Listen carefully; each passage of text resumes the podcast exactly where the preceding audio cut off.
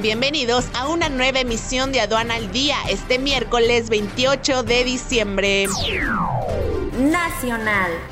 Baja California es el tercer estado en exportaciones en México. Sus envíos tienen un valor de 12.161 millones de pesos, representando el 10.28% de las exportaciones.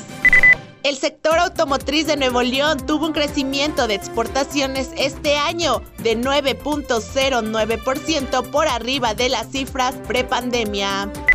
Importaciones de México a Perú en los últimos 10 meses ascendieron a 1.873 millones de dólares. Internacional.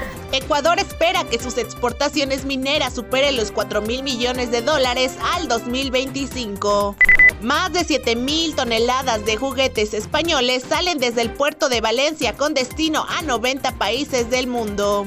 Vietnam exportó 1.700 toneladas de mango a Corea del Sur con un valor de 7.4 millones de dólares.